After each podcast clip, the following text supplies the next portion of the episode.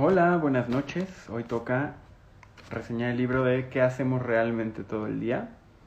Hallazgos para el Centro para el Estudio del Tiempo de Jonathan Kreshny y Oriel Sullivan.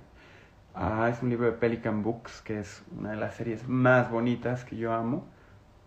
Es esta serie, todos son verdes, las portadas son similares y son libros de altísimo interés. Es igual que la serie el MIT Essential Knowledge, que es del de neuroplasticidad. Creo que son series como muy, muy, muy bien hechas, hechas con cariño. Y este texto eh, es un texto que habla de un tema que, como dicen los mismos autores desde el inicio, es como el agua para los peces. O sea, nosotros vivimos en el tiempo y no necesariamente pues pensamos en el tiempo, más allá de cuando nos sentimos presionadas o presionados. Eh, en general es un tema que se estudia de maneras como muy, eh, muy poco efectivas, es un poco la tesis de los autores. Hola colega, hola esposita.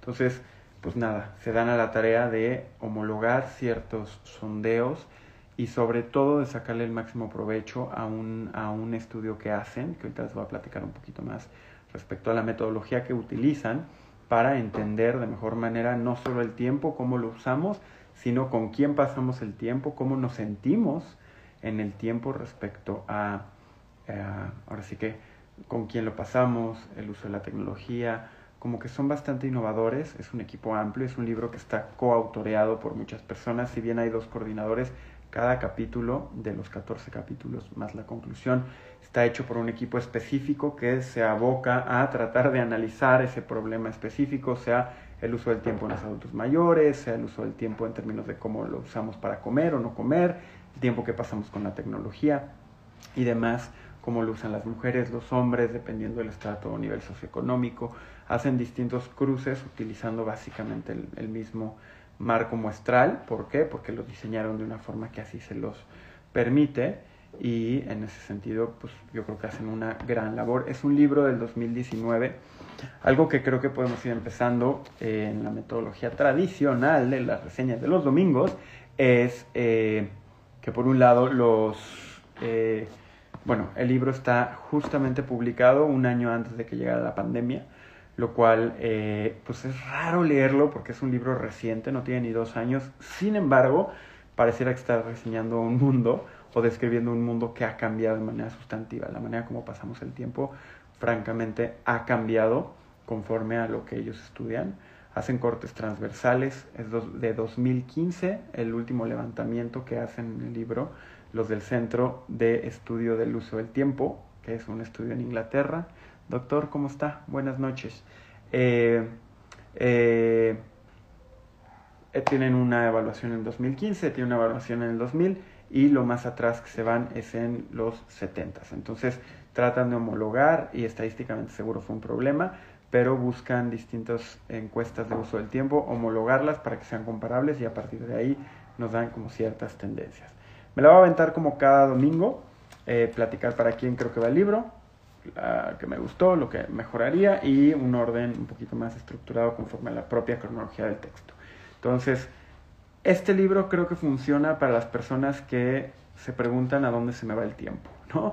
Alguien que quiere estudiar o entender mejor su propio manejo del tiempo, creo que el analizarlo desde la óptica que los autores lo hacen, que es desde una óptica como abuelo de pájaro, tratando de generar agregados, tratando de despersonalizar eh, las jornadas y llegar a lo que le llaman el gran día de la población, creo que es útil. Para cualquier persona que sienta que no le alcanza el tiempo, este libro le va a servir para entender por qué siente que no le alcanza el tiempo y hacia el final del libro, de hecho, en las conclusiones, reta un poco la noción de decir que en general ya no nos alcanza el tiempo. Ahorita les platicaré por qué.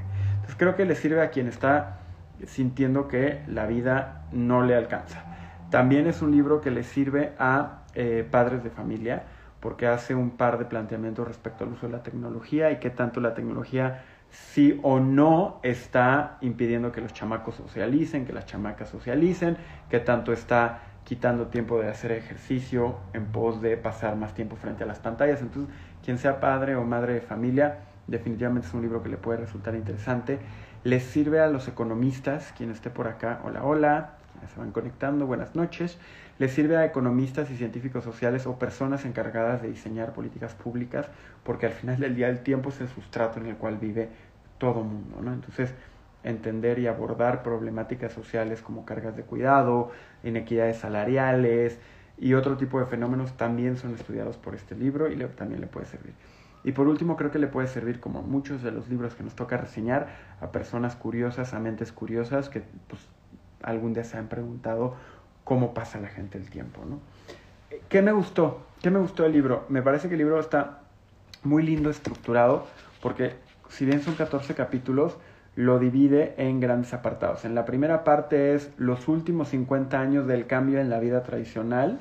La segunda parte es trabajo pagado y no pagado, que no es trabajo productivo y no productivo, y hace un gran esfuerzo en discernir sobre los fenómenos que se dan y si bien no los aborda en términos de teoría de género, sí llega a la gran conclusión de que hay un desbalance en materia de cómo el tema del trabajo pagado y no pagado no cae de manera equitativa a nivel clase social y sobre todo a nivel género.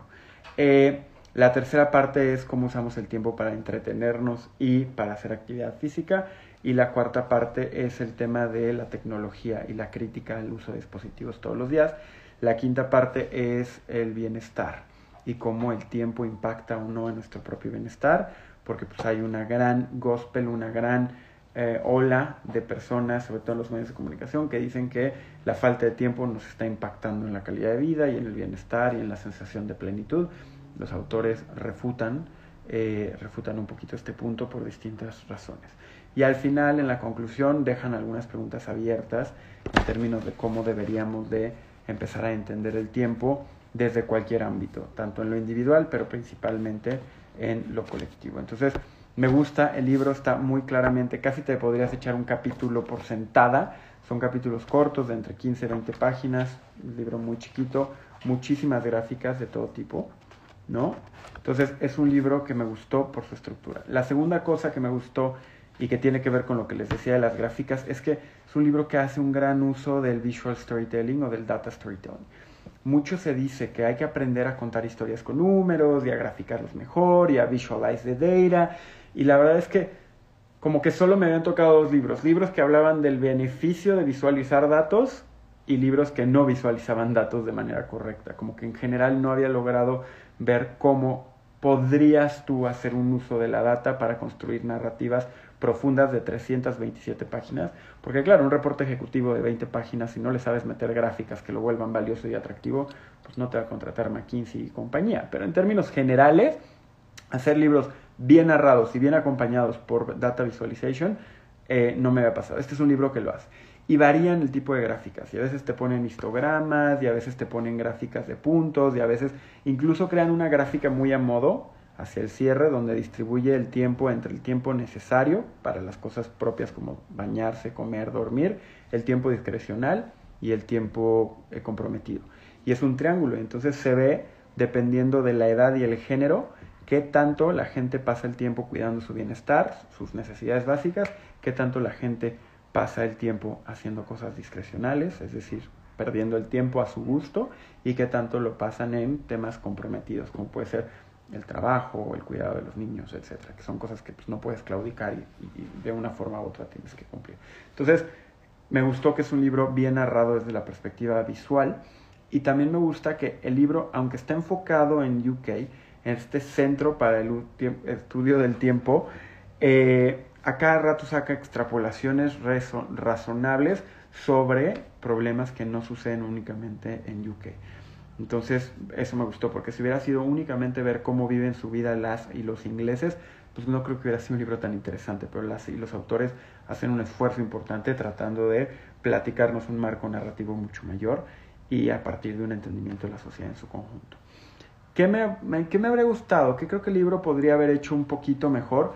Tal vez ahondar un poquito más en el tema de trabajo no pagado, ¿no? Si bien le da tres capítulos dentro de la tercera parte, creo que podrían haber sido un poco más a fondo porque creo que ahí es donde está la carnita de los hallazgos. Al final del día, su metodología permite, y ellos mismos así lo plantean, empezar a entender que no hay dos bloques, cuando te pagan y cuando no te pagan, sino cuando estás haciendo trabajo y cuando no estás haciendo trabajo. Entonces, Creo que el hecho de que hubieran sido un poquito más activistas, un poquito más vehementes en su, en su análisis, habría hecho este un libro mucho más profundo. Este libro no está pensado, no lo vas a ver en Novedades de Gandhi. Es un libro que está pensado muy para personas que están usando el tiempo como una variable de análisis y en ese sentido creo que si le hubieran dado más vuelo al tema de la interpretación del trabajo no pagado, habría sido un, un, libro un poquito más de divulgación que un libro más técnico de análisis, ¿no? Eso es algo que yo le habría mejorado, sin duda, y ya, ¿no? Creo que, de ahí en fuera es un libro que vale la pena leer para quien tenga el tiempo. Y hacia el cierre voy a hablar un poquito del privilegio que implica tener tiempo para, él, para leer libros sobre el tiempo, ¿no? Eh, gracias a quien está por acá, me da mucho gusto que, que estén pasando esta noche calurosa en esta casa bastante caluroso. Entonces, si están en su respectiva también con calorcito, pues les agradezco que estén conectados frente a su teléfono. Y bueno, yéndome un poquito en orden, ¿cuáles son las ideas clave que les quiero transmitir del libro? La primera es eh, una diferenciación que hace entre cuatro tipos de tiempo. El primero es el tiempo necesario, como les decía, el tiempo para dormir. El segundo es el tiempo contractual, te pagan. El tercero es el tiempo comprometido, el cuidado de los hijos, no te pagan, pero lo tienes que hacer. Y por último es el tiempo discrecional. En general, la mayoría de las personas tenemos estos cuatro grandes bloques de tiempo. Casi todo lo que hacemos cae en alguno de estos. Tiempo necesario, tiempo comprometido, tiempo contractual y tiempo discrecional. ¿Cómo se distribuye el uso del tiempo? El libro, una de las ideas más lindas que dice es, básicamente tenemos las mismas necesidades que siempre. Nada más el uso que damos del tiempo es el que varía.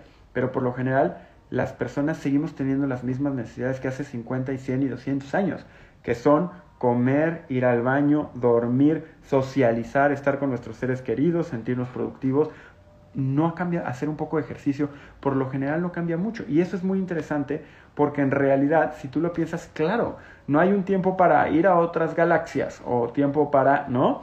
tiempo para escribir 17 libros o tiempo para descubrir las nuevas leyes de la física. O sea, al final del día, en realidad, el tiempo de todas nosotras y todos nosotros se distribuye de manera relativamente similar, al punto en el que los autores hacen la tesis donde establecen que sí podrías tú predecir con cierto grado de eh, accuracy, con cierto grado de efectividad, lo que las personas hacen en un día típico ¿Y dónde están las grandes variables de diferenciación entre semana y en fin de semana?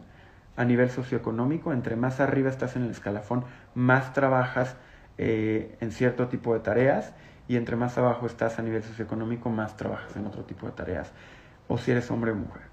Lo cual me permite llegar a la tercera idea central. La primera es que hay cuatro grandes tipos, la segunda es que en la mayoría eh, de nosotros pasamos el tiempo de formas relativamente similares. La tercera gran idea es que donde hay una gran diferenciación es en tres niveles. Uno, nivel socioeconómico. Entre más lana tienes, más tiempo pasas con tus hijos. Me pareció impresionante el dato. Entre más tiempo tienes, entre más lana tienes, más tiempo pasas de manera intencionada con tus hijas y con tus hijos. Esto es un dato que no es menor y te lo trata de analizar desde distintas variables. Por un lado, pues no, no pierdes tiempo haciendo tareas que a lo mejor le delegas a otras personas. Por otro lado, cada vez es más común el tema del involved parenting, ¿no? Vivimos en una sociedad donde, sobre todo en los estratos socioeconómicos más altos, se asume que es una responsabilidad de los padres y de las madres estar muy cerca de los hijos para garantizar que tengan las condiciones para desarrollar una vida próspera. Entonces, la primera variable es, entre más arriba estás en el nivel socioeconómico, más tiempo vas a pasar educando a tus criaturas. Y eso es sabido, incluso si lo ves en películas como La Camarista, un chorro de películas de denuncia o, documentales, pues te hablan de cómo se va dando una cadena donde entre más abajo estás en el escalafón, menos tiempo pasas con tus criaturas. El segundo tema de cómo se distribuye el tiempo tiene que ver con si eres hombre o mujer. Los hombres pasan cada vez más tiempo no trabajando. si lo comparamos, y eso me faltó decírselos, este libro empieza su estudio en los 70 y el último muestreo es en el 2015. Desde que empieza el estudio hasta ahora, el hombre trabaja menos, pasa menos tiempo trabajando en una oficina o en una fábrica, etc. La mujer pasa menos tiempo cuidando de la casa, sin embargo, eso no se ha suplido de manera simétrica, es decir, el tiempo que pasa la mujer cuidando de la casa no necesariamente se ha ido al hombre.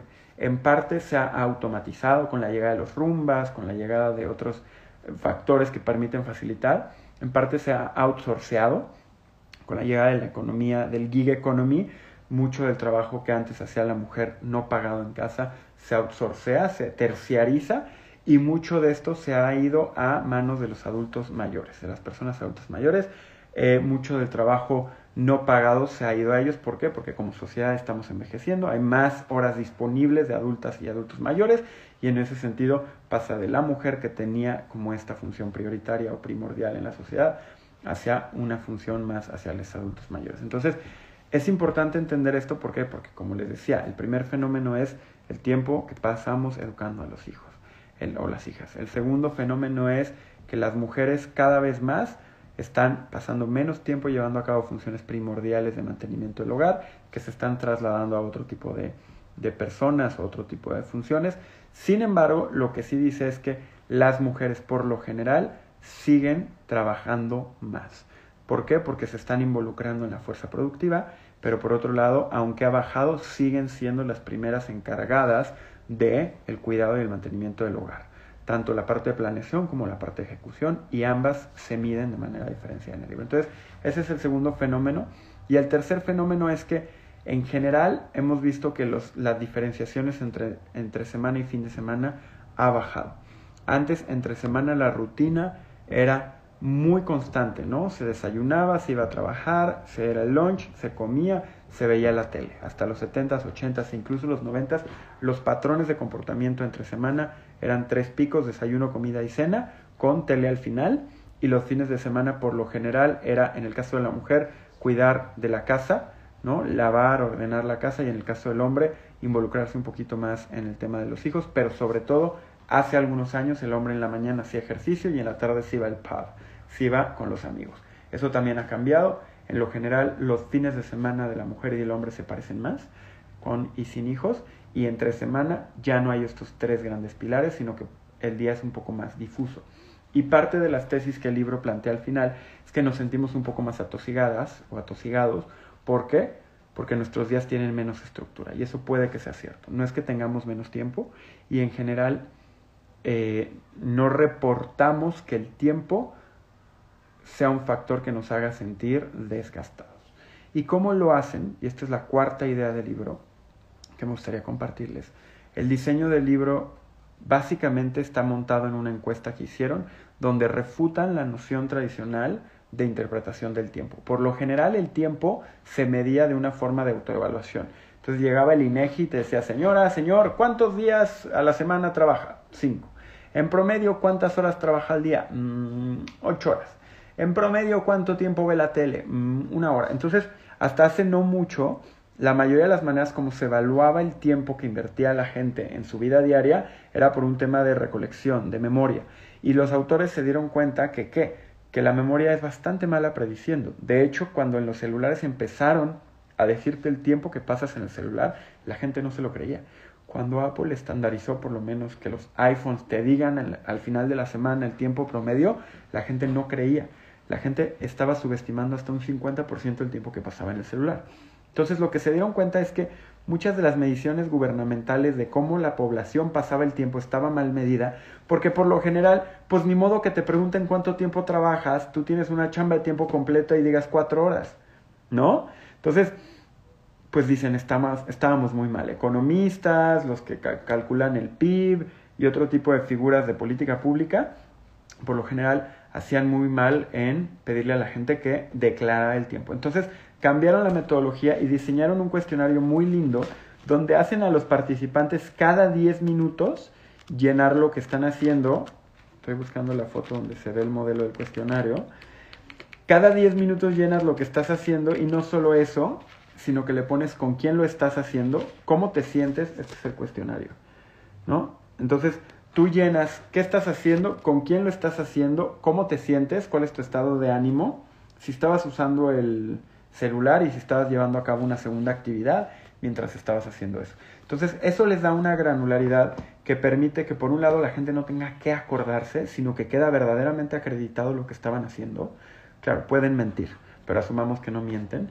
Y no solo es eso, sino que puedes no solo tratar de recordar cómo te sentías y con quién estabas, sino que en automático la base de datos, que es más de un millón de días reportados, te permite pulverizar en todas las variables. Entonces, eh, esa es la cuarta idea, ¿no? Que al final del, del día, si empezamos a medir de manera distinta cómo el tiempo pasa, y cómo las personas utilizan su tiempo, vamos a poder llegar a mejores soluciones, a mejores productos, a mejores diseños de acuerdos sociales, o por lo menos eso es parte de lo que los autores establecen.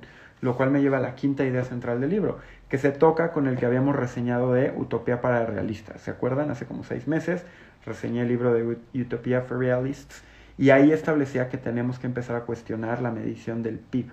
Y un poco lo que te dice es que, eh, por lo menos para el caso de Estados Unidos, Considerando la información que los participantes del sondeo dieron, hay un equivalente a una cuarta parte de la productividad de la nación, en este caso de Inglaterra, que no se está midiendo en el PIB. Te dice, estamos perdiendo un chorro de valor agregado que no se está considerando en el Producto Interno Bruto. ¿Y qué creen? La mayoría del valor agregado que no se está considerando, otra vez, cae en estratos socioeconómicos más bajos y cae en la mujer. ¿Qué pasa si la economía no acredita el trabajo no pagado que hacen las mujeres y solo acredita el trabajo sí pagado que hacen los hombres? Se asume que uno tiene experiencia y otra no, porque uno lleva más tiempo o ha invertido más horas en trabajar. La otra también está trabajando, nada más es un trabajo no pagado. Y a la larga lo que genera es un desbalance que, como ya hemos dicho en otras reseñas, implica una desigualdad salarial implica que las mujeres tengan menor posibilidad de acceso a mejores pagas, implica que las mujeres acaban y realmente lo acredita la propia encuesta, sintiéndose más burnouteadas que los hombres. Los hombres en lo general, salvo la excepción de los altos ejecutivos que pasan mucho tiempo multitasqueando y que el número de eventos que suceden en su día es en promedio dos más que alguien que no está en un puesto gerencial, independientemente de un corte por edad e independientemente de un corte socioeconómico, salvo la excepción del alto ejecutivo, por lo general la única variable estadísticamente significativa donde sí pasa más tiempo trabajando y haciendo más cosas es la diferencia entre mujeres y hombres. Y bueno, para mí es uno de los temas, ya lo saben quienes se han conectado más de una reseña, claro que el tema de, de la equidad de género y de la igualdad de género me parece un súper tema. Este libro, sin ser un libro activista, es un libro que desglosa a profundidad algunos de los fenómenos en materia, en materia de género. Otra cosa que les quería compartir del libro es el triángulo del balance. Lo que te dice es, bueno, te pone una gráfica donde te dice, imagínense un triángulo, cada una de las aristas del triángulo es el tiempo necesario para hacer las cosas esenciales de la vida, comer, dormir, etc. Otro es discrecional y otro es el tiempo committed o el tiempo eh, comprometido o pagado, ¿no? Lo que te dice es que pasan un par de cosas bien interesantes. Por lo general, conforme pasa el tiempo, dedicamos más tiempo a cuidar nuestro propio cuerpo, dormir, comer, hacer nuestras necesidades, lo que la, la naturaleza pide. Entonces en el triángulo se mueve más hacia tiempo necesario. Después, entre más grandes somos en edad, más tiempo discrecional tenemos entre más estamos en edad productiva es más tiempo committed. ¿Por qué? Porque se suman dos fenómenos. Por un lado, el hecho de educar y crecer a las hijas y a los hijos, y por otro lado, el hecho de que pues cada vez más mujeres y hombres en edad productiva pasan un cierto número de horas del día trabajando. ¿no? Entonces, se da un fenómeno donde nos vamos moviendo entre este triángulo entre tiempo necesario, tiempo discrecional y tiempo comprometido. Lo que dice en esta idea, la, idea central o esta, de las ideas centrales del libro es que hay que cuidar un balance entre el tiempo que cuidamos, que pasamos. Si todo fuera tiempo discrecional, se ve correlacionado con una menor declaración de satisfacción de vida, es decir, la gente que está aburrida, que todo su día puede hacer, el que se baña y ya se desocupó, es gente que siente que su calidad de vida disminuye. Pero la gente que todo su día lo tiene comprometido o contratado, también su calidad de vida disminuye. Lo ideal sería que fuera un 50-50. Entonces, si se preguntan eh, cuál es el punto ideal, y ya sé que estoy hablando desde el privilegio, ustedes deberían de descansar o hacer cosas no comprometidas ni contractuales, casi en la misma medida que hacen cosas comprometidas o contractuales. O sea, por ejemplo, cuatro horas para leer, para nadar, para caminar, para hacer ejercicio, cuatro horas para cuidar a las crías o a mantener la casa higienizada y cuatro horas para trabajar. Eso sería el esquema ideal. ¿Y por qué hago énfasis en este punto? Porque en un diseño de política pública, países en Europa cada vez más están empujando a jornadas laborales más cortas porque lo entienden y lo entienden porque lo miden. La penúltima idea que les quiero compartir de este libro que me llamó muchísimo la atención es el esfuerzo tan profundo que hacen en los países europeos, pero principalmente en Inglaterra, por medir la forma como la gente pasa el tiempo. Este es un estudio complicado, estadísticamente es muy difícil llegar a limpiar la base de datos de forma que no cometa falsas conclusiones, que no lleve a falsas conclusiones. Es un equipo amplísimo, la cantidad de personas que colaboran tan solo en este texto está son todas esas personas. O sea, se necesita un equipo verdaderamente robusto para no llegar a falsas conclusiones. ¿Por qué? Porque las falsas conclusiones hacen diseños institucionales que afectan o agravan cuando buscan resolver problemas, pueden acabar agravando este tipo de problemas. Entonces, eso fue uno de los puntos que más me gustó del libro y es la penúltima idea que les quería transmitir. Qué padre que se dan el tiempo y que se dan la opción de medir y de evaluar. Ojalá en México, eh, pues ustedes que están conectadas o conectados, yo mismo, pues empezáramos a ver qué estamos haciendo, ¿no? A ver si hay alguna universidad pública o privada o algún instituto gubernamental que esté tratando de hacer un ejercicio, porque entre antes empecemos a medir la manera como los mexicanos y las mexicanas o los latinoamericanos pasamos el tiempo, más que con puras intuiciones, más rápido vamos a poder diseñar mejores acuerdos sociales. ¿Y por qué lo traigo a colación también? Porque al final del día los últimos tres capítulos se dedican a desechar un chorro de supuestos que son falsos, pero que resultan ser comúnmente escuchados por una sobrerepresentación de grupos minoritarios de la población que creen que todo el mundo ve el mundo como ellos. Y esta es la última idea que me llevo del libro reseñado esta semana, What Do We Really Do All Day? unos hallazgos del Centro para la Investigación del Uso del Tiempo de Inglaterra. La mayoría de las personas creemos que o todos viven la vida como nosotros, o asumimos que no todo el mundo vive la vida como nosotros, pero asumimos que más gente de la que creemos vive la vida como nosotros. Y la realidad es que difícilmente va a ser así. ¿Por qué? Porque la población se distribuye de una forma en la cual depende desde qué ángulo lo veas, no hay dos personas iguales. ¿Qué les quiero decir para que no suene como que estoy complejizando demasiado? Que al final muchas de las cosas que se dicen ya no alcanza el tiempo. Falso. La mayoría de las personas estudiadas declaran que el tiempo les funciona bien. Pasamos demasiado tiempo en el celular y dejamos de hacer otras cosas. Falso. Pasamos mucho tiempo en el celular mientras hacemos otras cosas. Pero una parte importante del tiempo que pasamos en el celular es usar el celular o las pantallas es una actividad secundaria. Entonces lo que te dicen es dejemos de pregonar el gospel de que los niños y las niñas están todo el día pegadas a la pantalla. La realidad es que sí, sí están pegadas a la pantalla, pero eso no está reduciendo más que en tres minutos, tres minutos a la semana el tiempo que pasan haciendo ejercicio, por ejemplo. Entonces, dejemos de caer en lugares comunes como es que ya los niños no hacen ejercicios y son gordos porque están en el celular. No, no. Hay muchos factores que hacen que, por ejemplo, los niños y las niñas suban de peso, pero no es por estar en el celular. Y eso no lo sabes hasta que empiezas a evaluar cómo pasa en el tiempo. Otro tipo de cosas es decir que estamos trabajando más que nunca. No es cierto. ¿Qué creen? Estamos trabajando menos. Sentimos que trabajamos más porque estamos más conectados al celular y porque mentalmente la carga de la tentación de checar el correo o de abrir el WhatsApp y que a lo mejor alguien te haya mandado el trabajo en WhatsApp, claro, eso cambió, pero en los hechos no trabajamos más que antes, de hecho trabajamos menos que antes. Aún sí pasamos más tiempo haciendo trabajo con o tiempo con que es manteniendo la casa, criando a los hijos y demás. Entonces, no es que nos exploten más, no. Sistemáticamente en los últimos 40 años, la jornada laboral y el tiempo que la gente pasa trabajando se reduce. Entonces, estos son tres de unas varias más conclusiones que te dicen solo hasta que empiezas a medir verdaderamente de forma inteligente el tiempo, vas a poder transformar e impactar en el diseño institucional y promover como líder de empresa, de organización, de familia, de hogar, de una sociedad. Solo hasta entonces vas a poder empezar a verdaderamente generar nuevas y mejores condiciones para, para la sociedad. Entonces, pues nada, esas son las ideas centrales del libro. Se me va muy rápido el tiempo, ya va media hora. Eh, vale la pena, yo les diría dos cosas antes de irnos. Una es que el tiempo es como el agua para los peces, lo, dice, lo dije al principio, por si alguien no estaba, de quienes se han conectado. Muchas veces no pensamos en cómo pasamos el tiempo.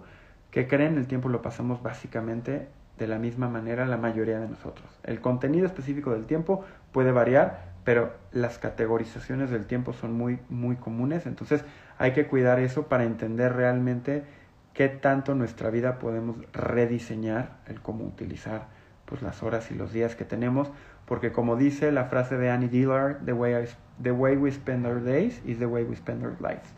En realidad nuestras vidas no son otra cosa que la suma concatenada de los días que pasamos respirando y con el corazón latiendo. Entonces, pues hay que, hay que empezar a reflexionar sobre eso y van a sentir rápidamente, y esa era la reflexión que les quería decir. El privilegio de reflexionar sobre el tiempo es un privilegio, sobre todo quien a lo mejor está educando a criaturitas que, no sé, están en los primeros años de su vida y demás. Sé que luego no disponen de mucho tiempo discrecional, pero la mejor manera de pasar el tiempo, creo yo, o una de las mejores maneras, es, y sobre todo a partir de la reseña, viendo cómo pasamos el tiempo. Y a partir de ahí rediseñando nuestras jornadas y a partir de ahí rediseñando nuestros acuerdos para promover esquemas más justos y equitativos bajo el mismo techo. ¿no? Pregunta Kit, ¿el cuidado de los y las hijas estaba en necesidades fisiológicas o discrecional o comida? El cuidado de las hijas y los hijos, Kit, es comida es tiempo comida, que se entiende como work, es unpaid work, es trabajo no pagado. Y hay un capítulo específicamente de ese tema que yo creo que te puede resultar sumamente interesante, porque para mí es una de las grandes conversaciones y una de las grandes discusiones hacia adelante. Por un lado, el hecho de que no estemos permitiendo que la mujer se incorpore de tiempo completo a la economía hace que perdamos una cuarta parte del potencial del PIB, por lo menos en el caso de Inglaterra, según esta gráfica, pero por otro lado, si seguimos pidiéndole a la mujer que se incorpore de manera plena al mercado productivo, pero no renegociamos ciertos acuerdos de quién está a cargo del cuidado y el mantenimiento del hogar y de los hijos, definitivamente no es sostenible. Y así, así lo acreditan los números. Eh, entonces, espero ver, esa fue la respuesta larga a tu pregunta. El cuidado de las criaturas y del hogar se entiende como tiempo committed not contracted. Contracted es el que te pagan, comida es el que tienes que hacer porque hay un compromiso, pero es trabajo no, no pagado. Eh, gracias por la pregunta, me parece una pregunta bien linda y bien valiosa. Nada, pues creo que es todo, hay un chorro de ideas, luego, sí, como siempre, si alguien quiere el resumen, me dice y se lo mando. Eh, les invitaría a buscarlo. No es un libro que necesariamente les invitaría a comprar en físico, pero sí, si el tema les interesó, pueden comprarlo en, en Kindle o en electrónico y van a tener acceso a los datos y a ciertas reflexiones que pueden, que pueden resultarles de interés. Nada, muchas gracias, gracias por el tiempo, gracias por la pregunta.